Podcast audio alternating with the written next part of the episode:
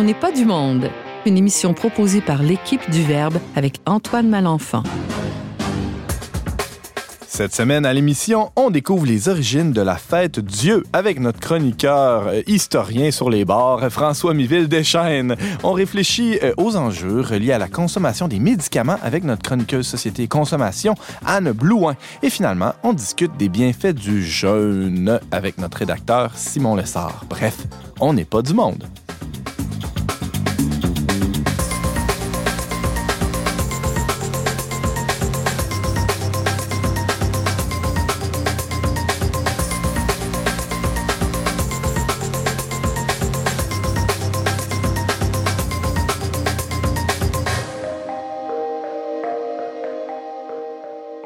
Bonjour à tous, chers auditeurs. Bienvenue à votre magazine culturel catholique. Ici Antoine Malenfant, votre animateur. Je suis aussi rédacteur en chef du magazine, de la revue, du blog.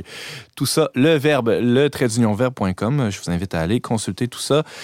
Euh, dès que vous aurez deux minutes, mais pas tout de suite, hein, euh, parce que là, c'est l'heure de l'émission, euh, votre émission catholique préférée peut-être. je suis accompagné aujourd'hui de Anne Blouin. Salut Anne. Oui, bonjour Antoine. Anne, il paraît qu'on prend trop de pilules au Québec. C'est-tu vrai ça? Oui, c'est vrai, spécialement euh, chez les jeunes, les ados et les aînés. Ah ouais? Oui, alors on va essayer de regarder ça un petit peu ensemble, bien que je ne sois pas une professionnelle de la santé. Je vais quand même m'inspirer de la revue L'Actualité, qui avait euh, fait un dossier euh, récemment sur quand les pilules rendent malades. Alors, on va mhm. essayer de comprendre un peu ce qui se passe. Super. On reçoit aussi à l'émission François Miville Deschênes. Euh, bonjour François. Bonjour Antoine. Alors François, euh, la fête Dieu, c'est c'est euh, pas une affaire de, du passé, ça, d'une vieille patente. Mais toi, t'es historien, ça t'intéresse les vieilles patentes. Je pensais que tu allais dire toi t'es vieux. ah non, non, vieux pour l'avoir vu. alors non, la fête Dieu. Alors je suis dans la foulée de mes, mes chroniques sur les, les, les dévotions populaires, ben les personnages. bon et et effectivement, la fête Dieu existe encore. Cette année, c'est le 20 juin, mais elle n'est plus célébrée comme elle l'était avant avec le faste d'avant. Alors, on va poser un regard, évidemment, historique. On va regarder comment ça se faisait avant et peut-être un peu qu'est-ce qui se fait aujourd'hui. Euh, non, on va plutôt aller voir pourquoi pourquoi il y a eu ces changements-là. Ah. Et j'ai fait des liens avec d'autres chroniques que j'ai fait depuis euh, dans le courant de l'année. Très hâte de t'entendre, François. Merci d'être avec nous. On reçoit aussi euh, à l'émission Simon Lessard, un nouveau chroniqueur. Salut Simon. Allô? Comment vas-tu? Très bien, très bien. Génial. Et euh, Simon, aujourd'hui, euh, tu fais quelque chose d'un peu bizarre. On vient à peine de sortir du temps pascal. Oui, exactement. Pour bien célébrer Pâques, je vais vous parler du jeûne. Euh, ça va recouper un peu des choses que va nous parler Anne liées à la santé. Je suis convaincu que le jeûne est un grand secret oublié du monde occidental mhm. et que c'est une bombe nucléaire physique, psychologique, sociale et spirituelle. Rien de moins. Mhm. et une voix à laquelle vous êtes habitués, chers auditeurs, à On n'est pas du monde le fidèle James Langlois. Bonjour, Bonjour. Euh, les gens sont habitués, mais je trouve que je parle pas assez. Là. Ben, alors, euh, je te tends la perche. Là. Vas-y, parle-nous. Dis-nous quelque chose, James. Ben, j'ai encore le même problème que la semaine dernière. Je sais plus, j'ai épuisé ma liste de salutations. Avez-vous des gens qui nous écoutent euh, que vous voudriez saluer? Oui, Carole Breton. Ah, voilà. Merci, Anne. Alors, on salue Carole Breton. On leur remercie de nous écouter. Et on vous invite, chers auditeurs, si vous voulez nous faire un petit coucou, allez sur notre page Facebook euh, Le Verbe. Vous pouvez aussi nous écrire à info at le verbe.com. Et euh, ben, gênez-vous pas pour nous, nous dire euh, qu'est-ce que vous aimez dans notre, dans notre émission. Oui, James. D'après moi, là, on sort le numéro écologie dans quelques semaines. D'après moi, il n'était pas encore trop tard pour s'abonner pour recevoir la revue gratuitement à la, ah, poste. Bon point, bon point, James.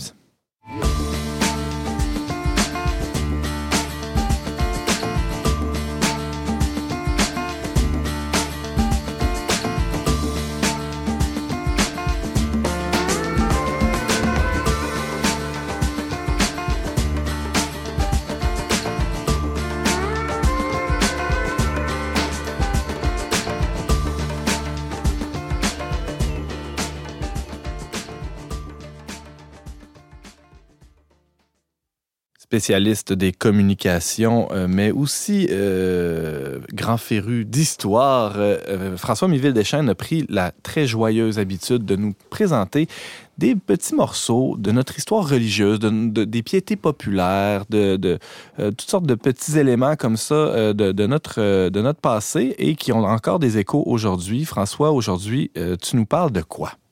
La fête Dieu, aussi appelée fête du Saint-Sacrement et qui en fait est la solennité du corps et du sang du Christ. Corpus Christi aussi, hein, on l'a appelé comme ça. Euh, oui, c'est fort possible, oui, c'est la traduction latine, mhm. effectivement. Alors pourquoi tu nous parles de ça euh, aujourd'hui, ben, C'est pas compliqué. Mois de juin, alors moi, ça m'a suscité des souvenirs d'enfance euh, de ces processions de la fête Dieu. qui, donc, comme je le mentionnais en ouverture, la fête Dieu existe encore. C'est célébré encore à chaque année. C'est encore au calendrier liturgique. Oui, voilà, voilà, voilà. 60 mhm. euh, jours après Pâques, donc après euh, une semaine après la Trinité. Et je, crois qu'on le souligne pendant les, messes euh, ce jour-là, mais auparavant, on avait l'habitude de faire des processions, de tenir mhm. des processions. Et moi, je me souviens, en plus que quand j'étais jeune, j'habitais la paroisse Saint-Sacrement, donc c'était très fêté, ben ouais. d'avoir vu et je vais vous raconter aussi, ce que je vais inclure vient aussi d'une narration d'un récit de Jean Provencher, l'ethnologue. Alors, il y avait une procession qui partait de l'église, les cloches sonnaient, les gens portaient des, les hommes portaient des oriflammes, tout le monde portait des petits cierges euh, encartonnés. Euh, il y avait des chants, à mon époque avec des haut-parleurs. Il y avait la croix qui passait en premier, de l'encens, le prêtre, les, et toutes les, ce qu'il y avait dans ça, tous les enfants de cœur, les acolytes et finalement les paroissiens. Est-ce qu'il y avait un, ostensoir? Un ostensoir, évidemment, avec le Saint-Sacrement. Mm-hmm. Anne Blouin, déjà une question, mon Dieu. Mais c'est que je me rappelle que les maisons étaient décorées aussi. Oui, on ah. ajoutait des petits drapeaux. Puis si vous regardez les maisons des années 20, 30, 40, euh, les maisons en briques, là, vous voyez souvent une espèce de petit présentoir avec trois trous. Ben, c'était fait pour mettre les petits drapeaux. Hmm. Et effectivement, donc, on mettait des drapeaux, euh, à l'occurrence, le drapeau euh, du Vatican, je pense. Simon. Je tiens à dire quand même que c'est pas juste une affaire de l'ancien temps. dernièrement, j'ai participé à quelques années à des montées jeunesse. Et puis, quand on faisait des sondages, qu'est-ce que aux jeunes, qu'est-ce que vous voulez qu'on fasse dans les montées jeunesse? La chose qui venait toujours en numéro un, c'était des processions. Hmm.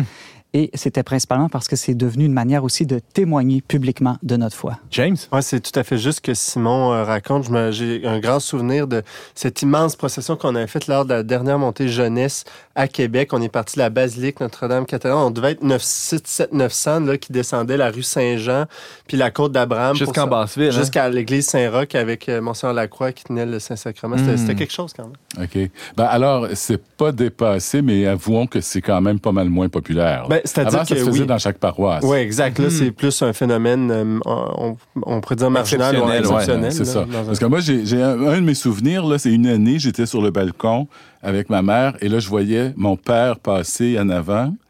Euh, dans la procession. Et l'année suivante, j'étais avec lui. Là, j'étais fier. Sûrement. J'étais avec lui dans la procession. Par la suite, nous sommes déménagés à Sainte-Foy. Je pense qu'à Sainte-Foy, là, on l'a eu une fois. Et euh, j'ai fait une fois ici tout. Et il y avait dans ce qu'on avait aussi des reposoirs, c'est-à-dire une place où moi j'ai jamais compris pourquoi ça s'appelait un reposoir parce qu'il n'y avait pas de chaise, mais on restait debout et là on faisait euh, d'autres chants. Eh, dis-moi, François, ça se rendait jusqu'où la procession? Euh, il y avait un point de, un point de départ, tu l'as évoqué, c'était la ben, l'église paroissiale. Ça, ça faisait une boucle? Euh, je crois que oui, là, tu... Euh... Ah, je te pose une colle. oui, tu me poses une colle. Il y avait des, des croix de chemin aussi, peut-être, euh, en cours de route, François. Euh, James, dis-je. Non, mais je sais pas si c'était une blague, ce que tu as dit, mais le reposoir, c'est pour le Saint-Sacrement. Hein? Oui, mais moi, dans ma tête d'enfant, c'était pour se reposer. alors, alors c'était pas une blague. Bon. Alors, alors là, je me suis demandé d'où venait ben cette fête encore. Et ça vient deviner du 13e siècle. Et on y reviendra tantôt. non, j'aurais pas deviné. Alors, c'est introduit en Europe en 1246 dans le diocèse de Liège, qui est maintenant en Belgique. Euh, C'était euh, sous l'impulsion de Sainte Julienne Cornillon et de la bienheureuse Ève de Liège. Et ça a été institué officiellement le 8 septembre 1264 par le pape Urbain IV, qui avait été archidiacre de Liège. Hmm.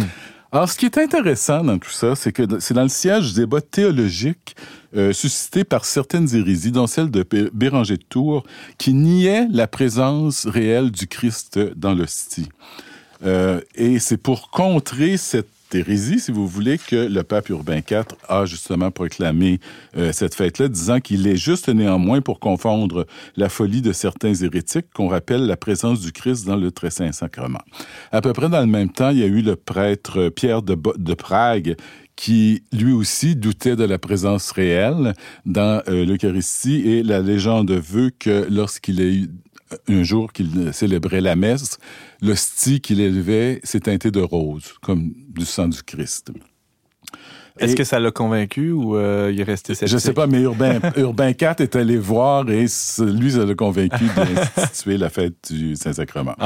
En fait, ça, ça correspond à un désir des gens, du peuple, donc les gens ordinaires qui ne faisaient pas les rites, hmm. de voir de pouvoir contempler l'hostie. Alors, on, se fait dire, on se faisait dire, on se fait toujours dire, et, et c'est ça la foi, entre autres, que le Christ est présent dans l'hostie. Donc, à cette époque-là, au Moyen Âge, où vraiment le degré d'instruction était pas mal moindre pour la plupart des gens, et la philosophie ou la théologie n'était pas, aussi évoluée, voir le Christ, voir l'hostie, c'était un privilège. Et on y rajoutait des espèces de superstitions comme ça empêchait de, de, mourir de faim, en jeûnant trop, par exemple, ou alors de de, de, mourir ou ça facilitait. Tu sais, c'est toujours pour faciliter, là, ça devient vraiment très euh, populaire.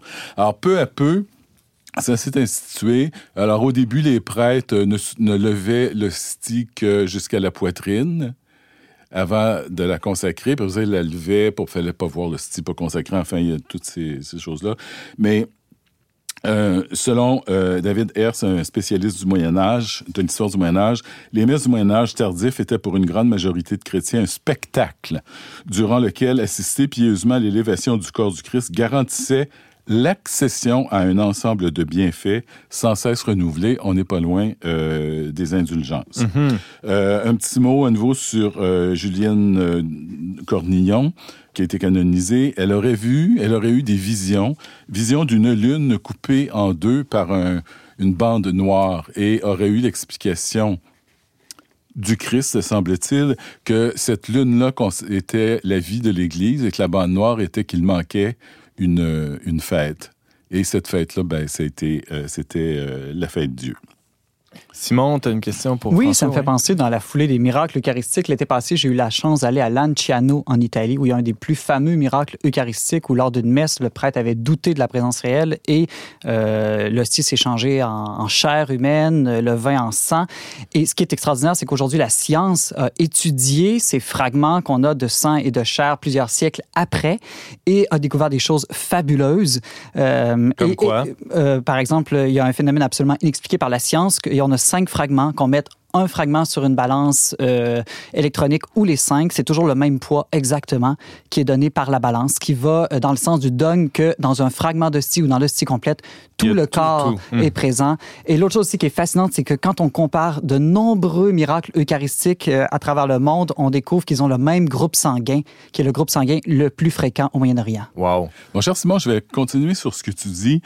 tu nous parles de prodiges et je pense qu'au 13e siècle, en fait, d'après ce que je comprends de mes recherches du côté historique, on en arrive à ce moment-là de l'histoire de l'Église où se met en place la théologie, on a justement les facultés de théologie qui naissent. On a Saint Thomas d'Aquin, qui d'ailleurs, à qui on a mhm. demandé de, de, participer au rite, de l'élaboration du rite euh, du Saint-Sacrement. Alors, c'est rigoureux. On combat les hérésies comme l'arianisme, comme euh, les cathares. Donc, et c'est toutes les questions parce que ces gens-là se posaient des questions sur la relation entre Dieu le Père, Dieu le Fils, le Saint-Esprit. Euh, il y a eu on a eu commencé à les papes ont voulu approuver les cultes aux saints et saintes euh, plutôt pour un petit peu cerner les, dévotions, euh, encadrer les dévotions hmm. populaires. Et on a pu le voir dans mes chroniques précédentes avec ce qui est au 13e siècle, c'est là qu'est arrivée l'iconographie de Saint Joseph. Où avant, on ne présentait que Jésus dans son berceau, dans, son, dans sa crèche. Là. Dans ce cas-là, Saint Joseph est apparu et les, les autres personnages de la vie de Jésus. Saint-Nicolas a vécu bien avant le 13e siècle, mais c'est au 13e siècle qu'il est devenu populaire.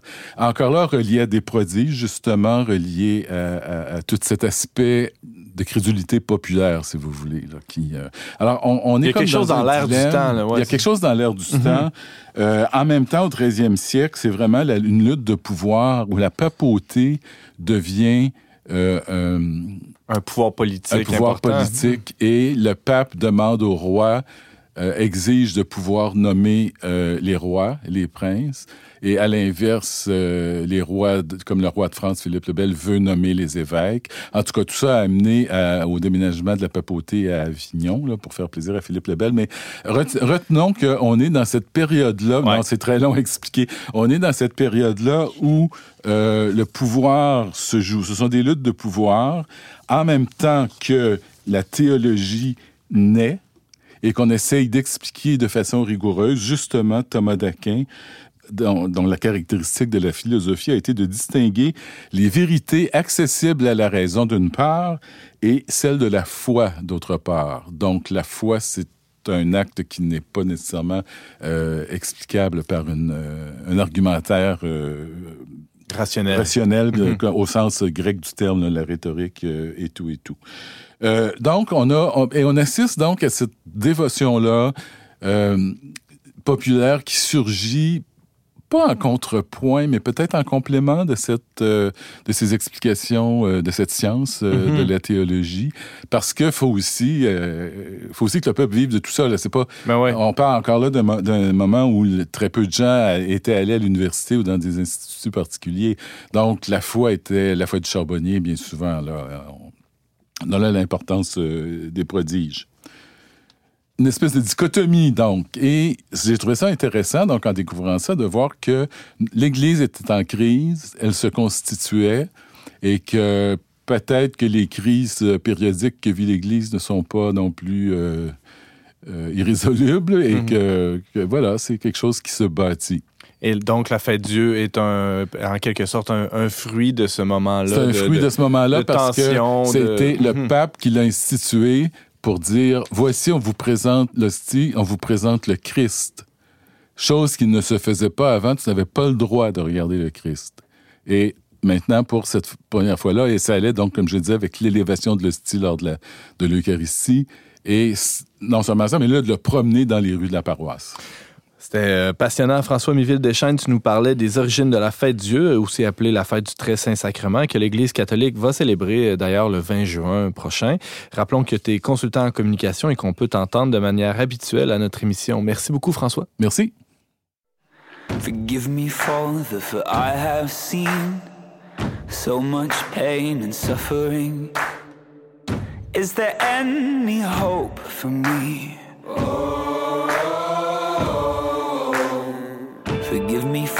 For I am lost in all the trouble I have caused. Now, what will become of me? I went down to the river, I went down, but the river was dry. Went down to the river, and when I closed my eyes, I saw a devil walking in the daylight.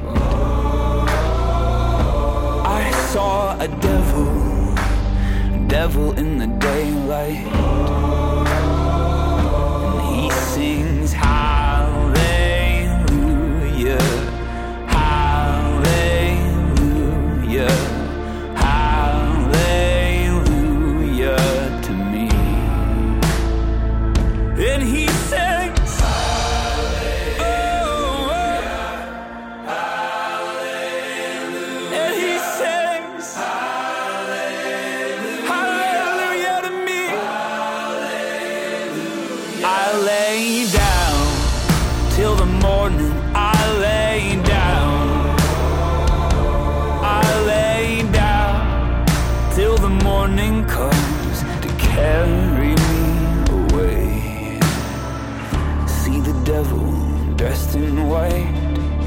Heaven fell a hundred times.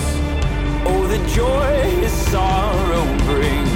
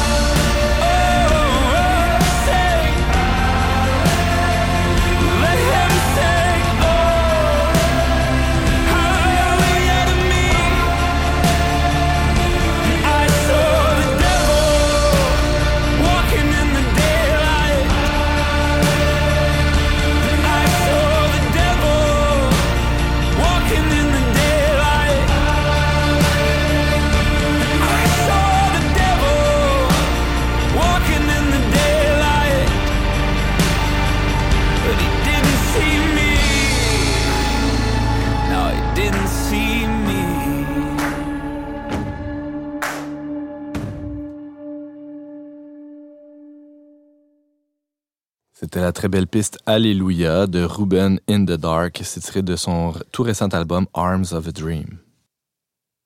Dans son dossier du mois de mai, la revue L'actualité euh, abordait de front la question de la surmédicamentalisation, euh, de la, consommation excessive de médicaments, spécialement au Québec. Anne Blouin a consulté attentivement ce dossier et quelques autres sources aussi pour nous préparer la chronique d'aujourd'hui. Bonjour Anne. Bonjour Antoine, bonjour à tous. C'est vrai qu'on prend trop de pilules au Québec? Il semble, oui, d'après euh, la lecture que j'ai faite et certaines recherches. Euh, on dit, euh, d'après la revue L'Actualité, mai 2019, que c'est difficile de ne pas s'inquiéter devant la quantité de médicaments que gobent aujourd'hui les Québécois de 65 ans et plus. Pourtant, Cara Tadenbaum, gériade, déclare que les médicaments sauvent des vies, préviennent des maladies et soulagent des souffrances, mais peuvent aussi intoxiquer. Alors, clarifions tout de suite les choses. Anne, c'est pas en tant que professionnel de la santé que tu viens nous parler aujourd'hui. Euh, donc, euh, ne prenez aucune décision à la maison euh, quant à votre médication sur la base de cette chronique. Parlez à votre médecin. C'est important de s'informer, etc. Mais ce que tu viens souligner ou soulever aujourd'hui, Anne, c'est plutôt des enjeux plus sociaux, hein, plutôt qu'individuels, liés à la, consommation de médicaments au Québec. Oui, c'est de prendre conscience aussi que c'est pas un phénomène qu'on retrouve spécialement chez les aînés. On retrouve aussi une hausse des doses pour TDAH, euh, souvent chez les enfants, qui est confondue avec l'anxiété. Moi, ça m'a un peu euh, surpris de savoir que les enfants sont de plus en plus anxieux. Les ados de 13 à 17 ans, euh, dans 14,5 prennent la pilule psychostimulante au Québec contre 4,3 pour le reste du Canada. C'est littéralement trois fois plus de jeunes Québécois à l'âge de l'adolescence qui, prennent euh, ce genre de médication comparé au reste du Canada, c'est ça? Oui, et si hmm. c'est confondu avec l'anxiété, mais l'anxiété, euh, on propose plutôt une approche euh, euh, psychologique. Là, psychothérapeutique. psychothérapeutique, exactement. Alors, à ce moment-là, là, si c'est un médicament pour le TDAH, c'est pas, pas tout à fait recommandé. Mais le, trouble anxieux est passé de, 7, de 9 à 17 en 6 ans. Puis on remarque qu'il est plus présent chez les filles. Est-ce que c'est dû à, justement, un souci de performance hmm. plus accru chez les filles. Mais l'augmentation aussi du Ritalin et des autres médicaments est en hausse. Donc, évidemment, il y, a des, il y a de plus en plus de diagnostics qui sont posés en ce sens-là. Est-ce qu'il y a du surdiagnostic? Ça, ça serait une autre question à, aborder éventuellement. Mais ce que j'ai lu aussi, c'est que les parents préfèrent avoir un diagnostic de TDAH plutôt que de se faire dire que leur enfant a de l'anxiété. C'est plus facile de dire, bon, voilà, il y a une pilule qui correspond à ce, type de problème. Tandis que l'anxiété est plus complexe oui, c'est beaucoup plus complexe. Bien sûr. Euh, mais tu parlais euh, d'emblée, Anne, des, des, aînés. On y reviendra dans quelques instants. Euh, James, tu as une question? Mais même l'anxiété, on peut simplement prescrire des anxiolytiques, puis ça va au moins mettre un pansement sur les symptômes, mais ça règle pas le fond nécessairement. Oui, mais ce que, ce que, ce que je, je comprends, c'est que les jeunes peuvent commencer à avoir un contrôle sur leur anxiété en bas âge. Alors, c'est intéressant de savoir que on peut travailler là-dessus euh, en bas âge. Il y a d'autres voies euh, alternatives. Maintenant, chez les 65 ans et plus... c'est important parce que ça représente quand même une très large partie de la population. Un sur quatre des Canadiens consomment plus de 10 médicaments par jour, selon l'Institut canadien d'information sur la santé. Deux sur trois en prennent plus de cinq. Et la polypharmacie s'installe euh, progressivement. Qu'est-ce qu'on entend par polypharmacie? Le fait de, prendre plusieurs médicaments en même temps? Oui, c'est ça. On remarque que vers 50 ans, euh, les gens peuvent commencer à prendre euh, pour l'hypertension. Ensuite de ça, c'est un médicament contre le cholestérol. Ensuite de ça, les douleurs arthritiques et somnifères. Alors là, à ce moment-là, on, parle de polypharmacie et c'est là aussi que les, euh, les experts euh, ont de la misère à vérifier l'interaction qu'il y a entre ces médicaments-là pour savoir les effets parce qu'il y a des effets secondaires. Aucun médicament euh, n'a pas d'effet secondaire. Tout médicament a des, des effets secondaires. Et c'est dans la combinaison ou dans les interactions justement de ces médicaments-là que, bon, il y a une partie qu'on peut connaître, prévoir, appréhender, mais il y a, il y a toute une part de d'essais-erreurs, en oui, quelque sorte. Oui, c'est ça. exactement. Puis, euh, qu'est-ce qui est très, très alarmant? Je suis pas surprise. Par exemple, dans les CHSLD, chaque résident prend en moyenne 14 euh, médicaments différents. Il arrive même plus à les avaler, selon mm. une infirmière euh, qui donnait témoignage dans la revue. Alors, c'est une problématique qui est, qui est vraiment pas à négliger. James. D'ailleurs, le 29 mai dernier, le Devoir rapportait qu'il y a un, homme de, de, de l'Université d'Ottawa, Daniel Fidjes, qui a mis au point une technologie pour mieux voir euh, les, les, ce que la consommation de médicaments occasionne sur le corps. Puis il a découvert que même de l'ibuprofène, c'est-à-dire tout simplement oui. des, des Advil, vont dérégler la flore intestinale, ce qui peut apporter des, des conséquences néfastes sur la santé. Donc on s'imagine pas des médicaments plus forts. Là. Exactement. Oui. Aussi, il y, y, a un bémol aussi. Euh, on donne dans la revue, euh, justement, les médicaments en vente libre ne sont pas moins dangereux aussi. Mm -hmm.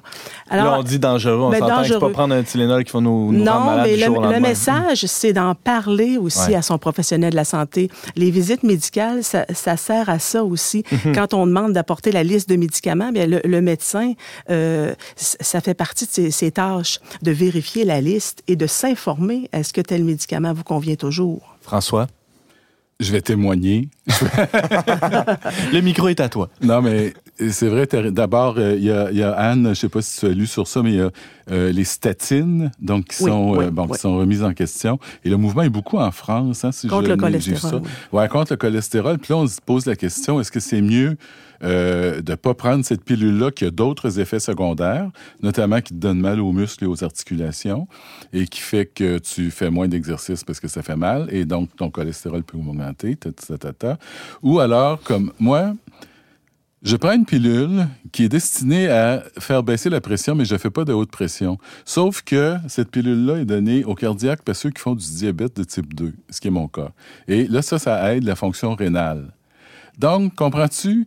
pour aider ta fonction rénale, tu prends une pilule qui fait baisser mm -hmm. ton. Oui. ton euh... C'est exactement ce que. Ouais, mais là, moi, j'en ai parlé à mon médecin en disant ça se peut plus, là. Et il m'a baissé euh, la dose de ça et je me sens mieux. Bon, voilà. Parce que j'avais des étourdissements de. J'ai pas de base. Je fais de la, Je suis plus du côté de la basse pression. Mm. Alors, si je me rajoute un autre médicament qui me fait baisser la pression, ça vient fou. C'est intéressant parce qu'on on va y venir à la déprescription. Il y a un oui, mouvement oui, qui est, qui est engagé.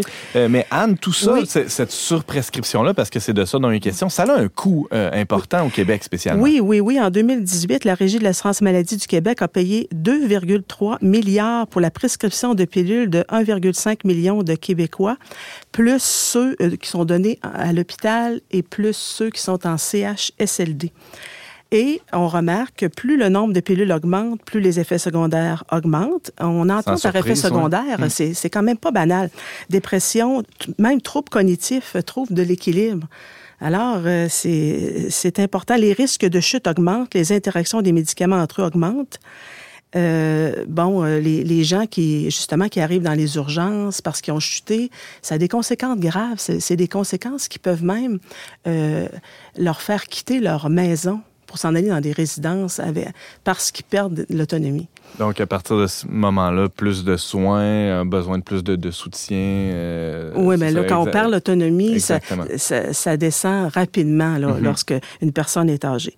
Alors, euh, oui, euh, tu parlais justement d'un phénomène mondial qui est en train de s'installer.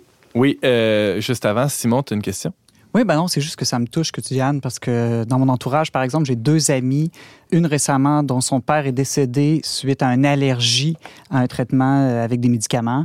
Euh, bon, c'est assez extrême dans ce cas-ci, mais ou un autre qui a pris pendant quelques années des médicaments liés à des, des difficultés euh, psychologiques ouais. et qui a développé un trouble chronique euh, à très long terme suite à des effets secondaires de ce médicament.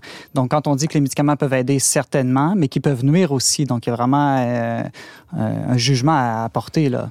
Oui, c'est parce que c'est plus facile de prescrire. Euh, c'est sûr qu'on est habitué, quand on va voir un médecin, on a une problématique, on s'attend à ressortir avec une prescription. C'est presque binaire, oui. c'est-à-dire problème-solution. Voilà. Et mmh. les aînés sont très insécures lorsqu'ils sont obligés de délaisser des médicaments. Ils mmh. ont peur de ça.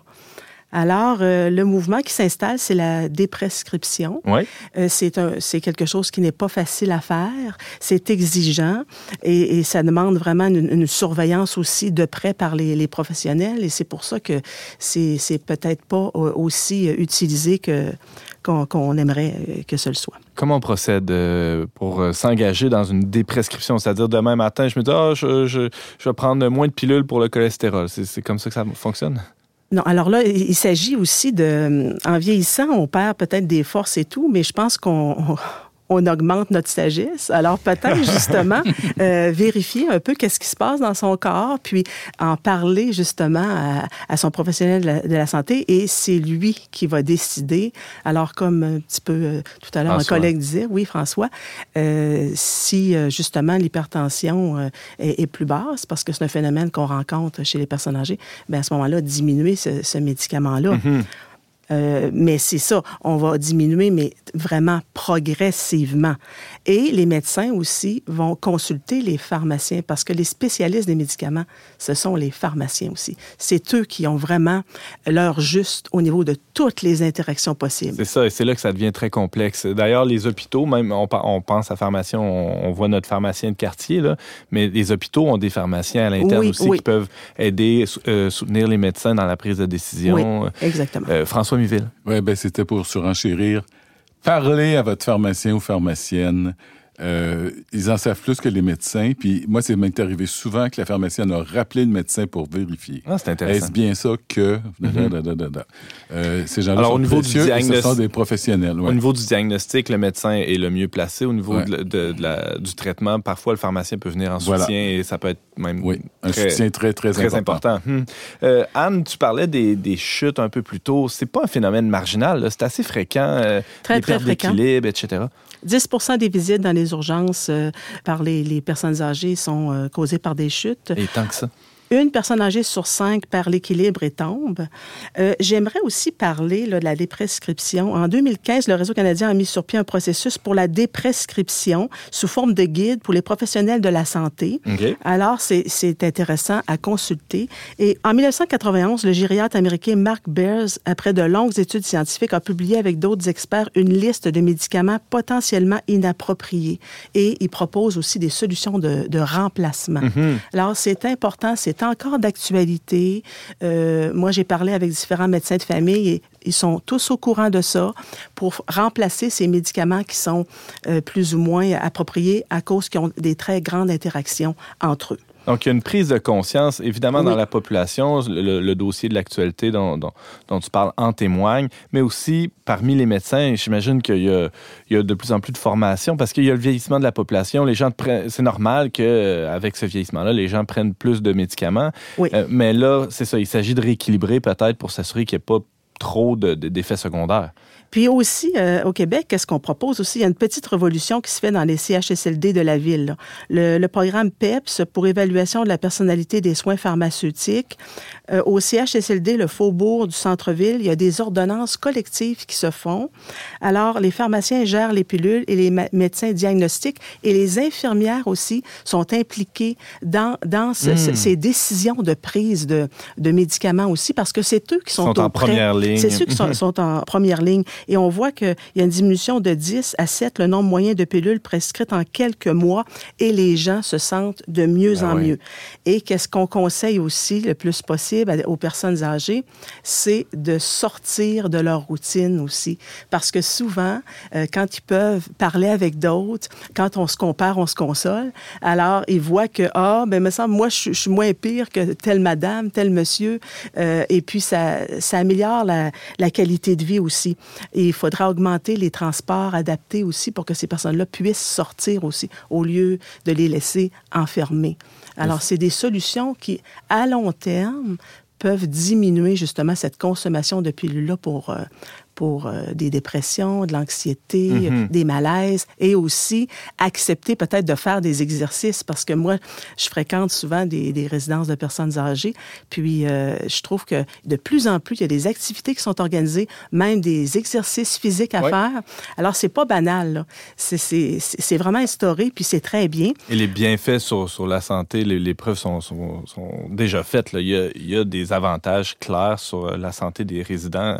Oui, oui, c'est mhm. ça. Puis les, les, gens sont sensibilisés et je pense qu'on s'en va vers une belle amélioration et une diminution de la consommation de, de médicaments.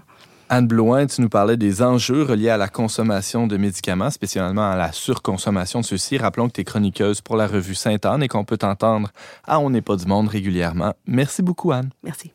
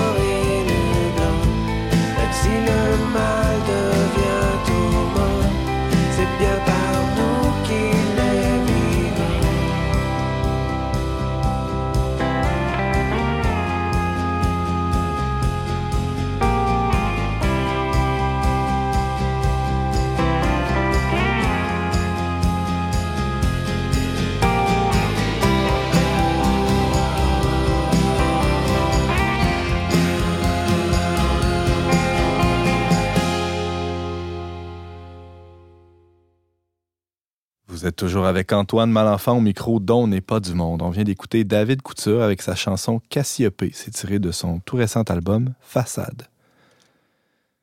Le temps pascal vient tout juste de se terminer et il n'était pas question évidemment de parler de jeûne durant les 50 derniers jours, mais là, Simon Lessard s'en pouvait plus, hein, il s'est retenu pendant tout ce temps-là. Il fallait aborder la question, ça pressait. Euh, maintenant, on peut. Il fallait parce que le jeûne peut changer, sauver, tout changer dans votre vie. Eh, euh, rien que ça. Rien que ça, exactement. Euh, vas-y, essaie, donc de, nous convaincre. Ben, d'abord, j'aimerais vous demander, est-ce qu'il y en a parmi vous qui ont déjà jeûné un petit peu, beaucoup, passionnément, à la folie? Pas moi. Un, peu, Le mercredi des cendres, le vendredi saint, on se fait un repas, on prend des petites collations. James, non, toi, tu, réagis pas, hein, tu restes euh, humble face à... Est-ce que tu jeûnes régulièrement, James? Non. Ben, ça dépend c'est quoi à jeûner, là, tu sais, euh, ça peut s'entendre de différents. Aujourd'hui, on jeûne plus euh, de réseaux sociaux que de nourriture, euh, ce qui n'est pas nécessairement mauvais non plus. Moi, je viens vous parler du jeûne au sens strict. J'en ai fait la découverte personnellement. L'an passé, j'ai fait une expérience extraordinaire. J'ai jeûné pendant sept jours et je ne suis pas mort. Alors, François est sceptique dans son regard, mais pourtant, je suis à côté de lui. Toujours vivant. Et ça a été vraiment une expérience extraordinaire de joie, de renaissance. Et tout ça est venu par une rencontre un peu euh, providentielle euh, où euh, j'avais toutes sortes de problèmes de santé, toutes sortes de problèmes qu'on n'est jamais capable d'identifier et qu'on finit par penser que la seule solution, c'est d'arrêter de manger du gluten. Et puis, finalement, j'ai rencontré quelqu'un qui m'a dit, j'avais exactement les mêmes problèmes et dix fois pire que toi pendant 15 ans. Je suis allé dans un centre spécialisé de jeûne pendant 30 jours. Il n'a pas rien, absolument rien mangé et dit, tous mes problèmes euh, ont, disparu. Et son cas était assez extrême. En fait, il était rendu sur le bord du suicide et s'est dit, avant de me tuer, je vais essayer de jeûner. Mais toi, tu n'étais pas aussi loin que ça. Non, non. Moi, je me suis dit, je vais l'essayer tout de suite avant d'en arriver là. C'est une bonne idée. Et là, tu en as tiré de grands bénéfices et c'est ça que tu veux nous. C'est de ça dont tu veux nous témoigner. mais, Ben- mais pas juste au niveau physique, je pense. Non, a- non, non, toute c'est ça. une À démarche tout- spirituelle. Toutes ouais. les dimensions. Euh, Anne nous a parlé cette semaine euh, de la surconsommation de médicaments, des troubles d'anxiété. Euh, le jeûne peut vraiment aider plusieurs troubles euh, psychologiques, euh, mais aussi euh, physiques. Il y a beaucoup de recherches scientifiques qui ont été faites dans les dernières années sur le jeûne et c'est en train de révolutionner, entre autres, la lutte contre le cancer. Donc, le docteur Walter Luongo de l'Université de Californie qui a découvert que le jeûne pouvait euh, vraiment euh, favoriser la guérison du cancer, même aider les traitements de chimiothérapie. Je peux vous expliquer brièvement un peu comment ça fonctionne, de la manière que je l'ai compris. T'as 30 secondes. Exactement. C'est que notre corps est super intelligent. Donc, quand il réalise qu'il n'y aura pas de nouvel apport de nourriture, il commence à dire, oh, faut changer de stratégie, on va se nourrir de réserves. Mais il va pas au hasard dans les réserves. Il va chercher d'abord tous les tissus et cellules qui sont inutiles, superflus ou malades. Donc, celle qui dit cellule cancérigène dit cellule malade. Donc, c'est les premières cellules que le corps va aller brûler quand il manque d'énergie. Wow.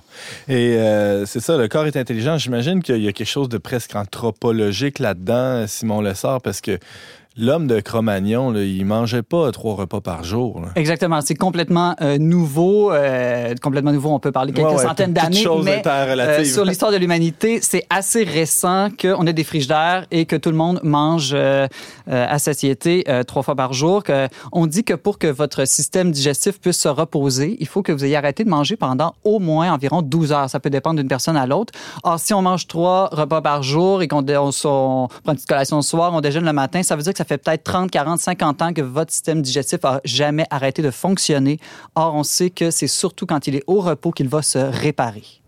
Alors, en bon Canadien français, il faudrait lui donner un break de temps en temps. C'est ce que je comprends. À notre système digestif, Simon Lessard. C'est ce que je pense. euh, Et euh, j'ai une belle-sœur qui s'adonne à être médecin spécialiste qui pratique elle-même une diète à la mode ces temps-ci qui s'appelle euh, le 8-16 et qui consiste à manger simplement à sa faim deux repas par jour, mais de sauter un repas, généralement le déjeuner, qui permet de nous ouvrir une petite fenêtre de repos pour notre système à chaque jour. C'est drôle parce que ça fait à peu près une trentaine d'années qu'on me répète presque tous les jours, c'est important de bien déjeuner pour commencer la journée. Alors Exactement. là, on- Il semble maintenant que selon les spécialistes, c'est exactement l'inverse. Il faut faire comme les bébés.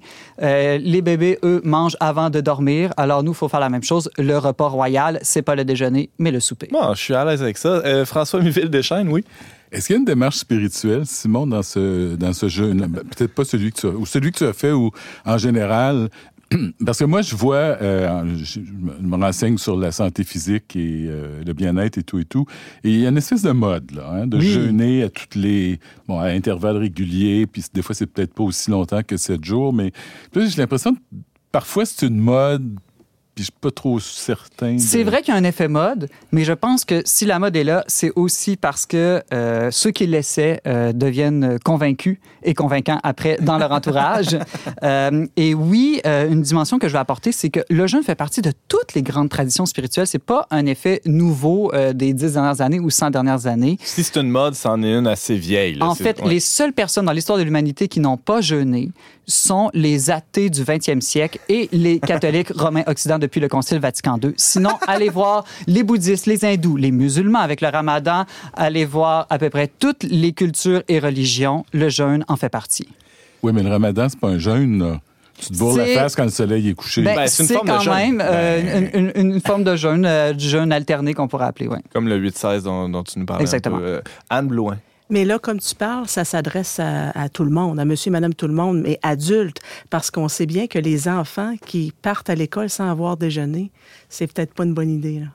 Alors, euh, il y a plusieurs avis de spécialistes là-dessus. Euh, euh, di- disons que, selon mes recherches, euh, le jeûne peut vraiment être adapté à tout le monde. Ça peut demander un, euh, un temps d'adaptation.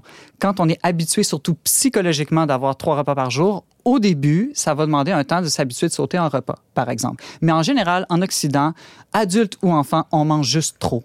Mais j'ai hâte On mange tout temps parler trop et de, sauter un repas, ça n'a jamais tué personne.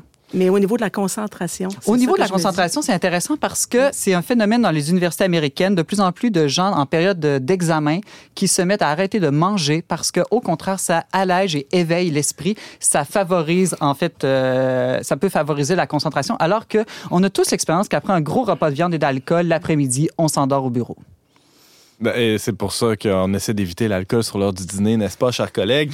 Euh, alors, euh, le, tu disais, le, jeûne, ça n'a jamais tué personne, et même plus que ça, tu, tu vas jusqu'à dire, Simon Lessard, je l'ai déjà lu dans un de tes textes, il y a quelque chose de profondément écologique, ça, ça peut même sauver la Terre, euh, le, le jeûne, Simon. Exactement. bientôt, je sais que le Verbe va sortir son numéro sur l'écologie. le jeûne a une dimension écologique, entre autres, Monseigneur Dominique Ré de l'évêque de Fréjus-Toulon en France, qui a lancé une sorte de manifeste, un appel à une conversion écologique dans lequel il parle du jeûne. Il dit que le jeûne corrige efficacement notre culture basée sur le désir égoïste et le gaspillage insouciant. Jeûner, c'est apprendre à donner et pas seulement à renoncer. Euh, il faudrait passer du fast-food au fasting si on veut retenir un slogan, parce que euh, ce que fait le jeûne, euh, en fait, imaginez, si la Terre entière jeûnait un repas par semaine, Imaginez l'impact écologique. C'est encore mieux que le végétarisme. Ça a un impact écologique absolument si c'est pratiqué à grande échelle incroyable. Si tous les chrétiens, on parle d'environ un milliard sur la Terre, pratiquaient de manière plus rigoureuse un peu le jeûne euh, du carême, je suis sûr qu'on aurait un impact extraordinaire pour notre planète. François? Euh, là, Simon, permets-moi d'émettre un doute. Je pense qu'il y a pas mal une bonne partie de l'humanité qui jeûne de toute façon par pauvreté parce qu'elle n'a pas le choix. Alors là, bon. Euh, moi, ce que je voulais te demander d'un autre côté, c'est qu'il y avait jusqu'à il n'y a pas longtemps, et je pense que ça dure encore, euh, non seulement pour maigrir, mais comme conseil de bonne alimentation, on, on suggère aux personnes de manger six fois par jour, mais en petite quantité, là, pas se bourrer euh, six fois par jour. Donc, tandis que là, toi, tu nous dis de l'inverse, deux fois par jour. Ou même une fois, ou même sauter une journée. Alors, c'est quoi qui est... Comment on fait, en fait, pour Évidemment, il y a plusieurs théories hein, dès qu'on rentre dans toutes ces choses-là. Euh, j'aurais Moi, je pense que le plus fort argument, c'est faites donc l'expérience. Pourquoi, une fois dans votre vie, vous n'essayeriez pas de euh, passer un 24 heures, faire cette expérience-là? Et une autre chose que vous allez vivre en faisant un 24 heures sans manger, c'est que vous allez vivre quelque chose, justement, comme tu parlais, François, que plein de gens vivent à travers le monde, le fait d'avoir faim pas simplement une fin psychologique, mais une fin physique. Et ça va développer une compassion envers les gens plus pauvres. Et c'est une autre chose, une autre dimension, une dimension sociale du jeûne. On vit dans notre chair une réalité que vivent les plus démunis et ça augmente notre désir de les aider. Et tout ce qu'on sauve en argent en jeûnant, par exemple un repas ou deux euh, dans notre semaine, on peut le mettre de côté. C'est de l'argent de plus qu'on aurait dépensé de toute façon et le donner en au monde pour nourrir ceux qui ont faim, justement. Et ça nous dégage aussi du temps. Euh, tu l'évoquais dans un de tes textes, Simon Lessard, de jeûner un repas par jour. Euh, ou, un repas par semaine, c'est du temps de gagner, ça, parce que ça prend du temps à préparer un repas, faire l'épicerie, manger. Euh. Exactement. Mis ça tout ensemble, euh, c'est du temps qu'on peut utiliser à des services ou à la prière. Donc, plus d'excuses pour ne pas faire d'aumône ou pour ne pas prier. Anne. En jeûnant, par exemple, il faut probablement pas oublier de bien s'hydrater. Oui, exactement. Donc, souvent, on recommande aux gens de boire de l'eau. Encore là, je dirais écouter son corps. Pas, besoin non plus de se gorger d'une manière exagérée d'eau. Quand on a soif, on boit. Je pense que notre système est bien fait pour nous indiquer euh, quoi faire. Euh, James, oui. Mais pour euh, revenir un peu sur ce que François disait, faut pas non plus utiliser des méthodes parce que je disais, j'écoutais des gens discuter de des gens qui pratiquent le jeûne entre eux, puis il y en a pour qui qui soulevaient que eux le jeûne intermittent ça fonctionne moins bien, ils préfèrent une autre méthode euh, qui est plus adaptée à leur euh, leur mode de vie ou je sais pas trop quoi, mais donc je pense que c'est ça le meilleur, comme disait Simon, c'est de le tester puis de voir. Euh. Mais en fait, qu'est-ce que vous appelez le jeûne? Parce que moi, je, disais, je viens de le dire, le, ramadan, je considère pas ça un jeûne, c'est-à-dire que tu ne manges pas pendant la période où le soleil est, est levé. Et par la suite, tu manges tout ton sou, donc c'est quoi un jeûne? Est-ce que c'est ne pas manger pendant 24 heures, pendant 48 heures? Je pense que généralement, chez les spécialistes, c'est un peu comme si vous allez prendre une prise de sang chez le médecin. Euh, jeûne, ce ne sera pas avoir mangé du pain et de l'eau. Hein? Ça va être vraiment de s'abstenir de nourriture dans une période de temps suffisamment longue pour que le système, euh, disons, digestif soit au repos. Ben, Donc, c'est un minimum de 12 heures. OK.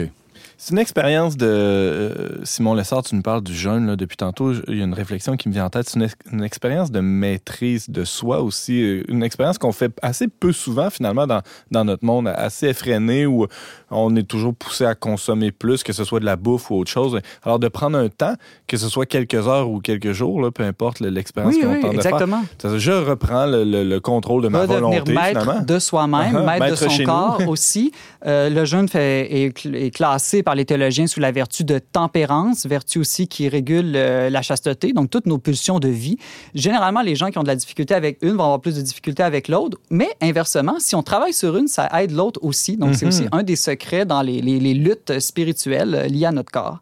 Euh, je mentionne aussi que le jeûne est, entre dans cette logique chrétienne que la force vient de la faiblesse.